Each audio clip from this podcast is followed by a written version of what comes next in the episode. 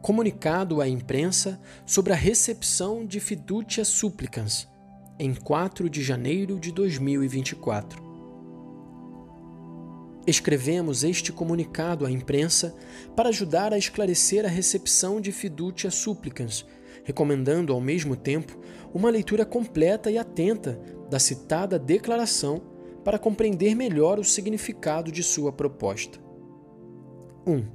Doutrina os compreensíveis pronunciamentos de algumas conferências episcopais sobre o documento Fiducia Supplicans têm o valor de evidenciar a necessidade de um período mais longo de reflexão pastoral.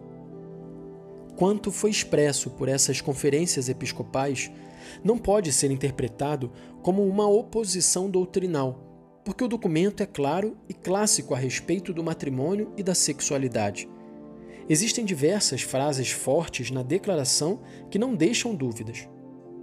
A citar: A presente declaração permanece firme quanto à doutrina tradicional da Igreja sobre o matrimônio, não admitindo nenhum tipo de rito litúrgico ou de bênçãos semelhantes a um rito litúrgico que possam criar confusão. Age-se diante de casais em situação irregular sem covalidar oficialmente o seu status ou modificar de algum modo o ensinamento perene da Igreja sobre o matrimônio. São inadmissíveis ritos e orações que possam criar confusão entre aquilo que é constitutivo do matrimônio, como união exclusiva, estável e indissolúvel entre um homem e uma mulher, naturalmente aberta à geração de filhos, e aquilo que o contradiz. Esta convicção é fundada sobre a perene doutrina católica do matrimônio. Somente neste contexto, as relações sexuais encontram o seu sentido natural, adequado e plenamente humano. A doutrina da Igreja sobre este ponto permanece firme. Tal é também o sentido do responso da então Congregação para a Doutrina da Fé, onde se afirma que a Igreja não tem o poder de conceder a bênção a uniões entre pessoas do mesmo sexo. Dado que a Igreja desde sempre considerou moralmente lícitas somente aquelas relações sexuais que são vividas ao interno do matrimônio, ela não tem o poder de conferir a sua bênção litúrgica quando esta, de qualquer modo, possa oferecer uma forma de legitimação moral a uma união que presuma ser um matrimônio ou a uma prática sexual extramatrimonial. Evidentemente, não há espaço para se tomar distância doutrinal desta declaração ou para considerá-la herética, contrária à tradição da Igreja ou blasfema. 2. Recepção prática. Alguns bispos, todavia, exprimem-se em modo particular a respeito de um aspecto prático, as possíveis bênçãos de casais em situação irregular. A declaração contém a proposta de breves e simples bênçãos pastorais, não litúrgicas nem ritualizadas, de casais irregulares, não das uniões, sublinhando que se trata de bênçãos sem forma litúrgica que não aprovam nem justificam a situação em que se encontram essas pessoas. Os documentos do Dicastério para a Doutrina da Fé, como fiducia súplicas, podem requerer, nos seus aspectos práticos, mais ou menos tempo para sua aplicação, segundo os contextos locais e o discernimento de cada bispo diocesano com a sua diocese. Em alguns lugares não existem dificuldades para uma aplicação imediata.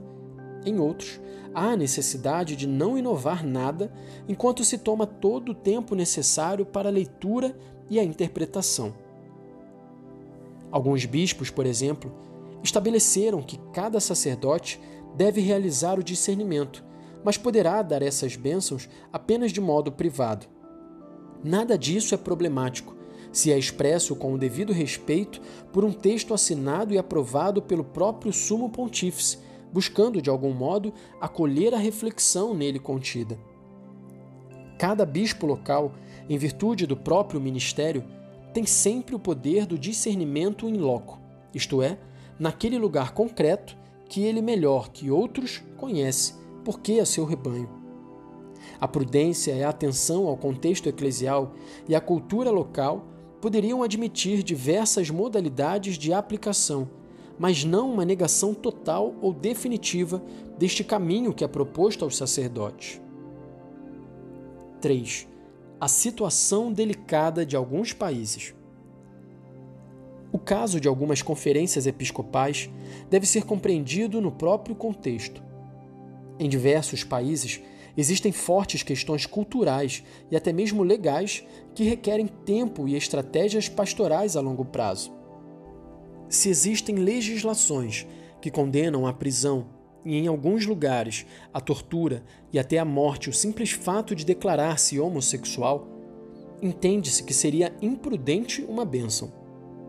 É evidente que os bispos não queiram expor as pessoas homossexuais à violência. Permanece importante, porém, que estas conferências episcopais não sustentem uma doutrina diferente daquela da declaração aprovada pelo Papa, enquanto é a doutrina de sempre, mas, sobretudo, que proponham a necessidade do estudo e do discernimento para agir com prudência pastoral em um tal contexto. Na verdade, não são poucos os países que, em diversa medida, condenam, proíbem e criminalizam a homossexualidade.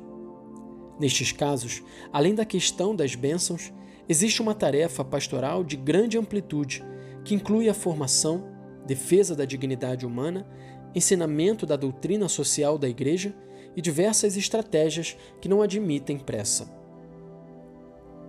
4. A verdadeira novidade do documento.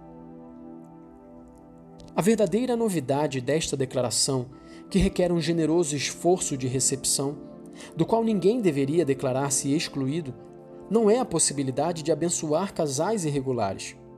É o convite a distinguir duas formas diferentes de bênção: litúrgicas ou ritualizadas e espontâneas ou pastorais. Na apresentação é explicado claramente que o valor deste documento é aquele de oferecer uma contribuição específica e inovativa ao significado pastoral das bênçãos, que permite ampliar e enriquecer sua compreensão clássica, estreitamente ligada a uma perspectiva litúrgica. Esta reflexão teológica, baseada sobre a visão pastoral de Papa Francisco, implica um verdadeiro desenvolvimento a respeito de quanto foi dito sobre as bênçãos no magistério e nos textos oficiais da Igreja. Como pano de fundo, encontra-se a avaliação positiva da pastoral popular, que aparece em muitos textos do Santo Padre. Neste contexto, o Santo Padre nos convida a valorizar a fé do povo de Deus, que, mesmo em meio aos seus pecados, sai da imanência e abre o seu coração para pedir a ajuda de Deus. Por essa razão, mais que pela bênção a casais irregulares, o texto do dicastério adotou a elevada forma de uma declaração, que representa muito mais que um responso ou que uma carta. O tema central, que convida particularmente a um aprofundamento que enriqueça a prática pastoral, é a compreensão mais ampla das bênçãos e a proposta de aumentar as bênçãos pastorais que não exigem as mesmas condições daquelas realizadas num contexto litúrgico ou ritual. Em consequência, para além da polêmica, o texto requer um esforço de reflexão serena, feita com coração de pastor, livre de toda a ideologia. Mesmo que algum bispo considere prudente para o momento não dar estas bênçãos, permanece verdadeiro que todos necessitamos crescer na convicção de que as bênçãos não ritualizadas não são uma consagração da pessoa ou do casal que as recebe, não justificam todas as suas ações, não ratificam a vida que leva. Quando o Papa nos pediu para crescer na compreensão mais ampla das bênçãos pastorais, ele nos propôs pensar um modo de abençoar que não implique tantas condições para realizar este gesto simples de proximidade pastoral, que é um meio para promover a abertura a Deus em meio às mais diversas circunstâncias.